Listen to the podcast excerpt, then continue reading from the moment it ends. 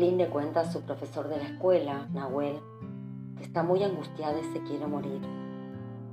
Su novio Jero la filmó desnuda y ahora la amenaza con enviarlo a todos sus contactos, incluida su familia, si ella lo deja. Lynn no quiere que su familia se entere del video. Dice que la van a matar y tampoco sabe cómo recuperar esa grabación. Nahuel le pregunta por qué simplemente no le pide a Jero que la borre del teléfono. Lynn le explica que a veces Jero se pone muy nervioso. En una oportunidad la amarrió, le tiró del pelo y siempre le dice que ella es un poco buscona, fácil, atorranta.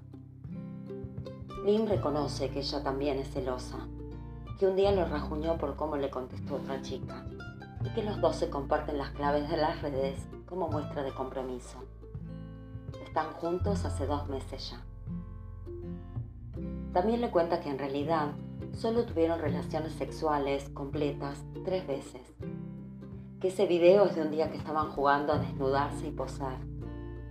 Y que cuando tuvieron relaciones, la primera fue linda, pero en la segunda oportunidad, en mitad de la relación sexual, Jero se quitó el preservativo y aunque ella le pidió que no siguiera, él no le hizo caso y eyaculó.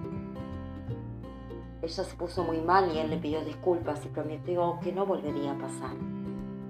Pero la siguiente vez, lo hizo lo mismo.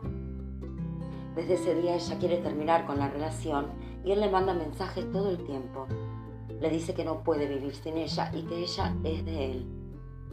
Ayer le envió el video y la amenazó con viralizarlo. Nahuel le pregunta qué quiere hacer realmente. Lynn llora desconsolada no quiere que circule el video.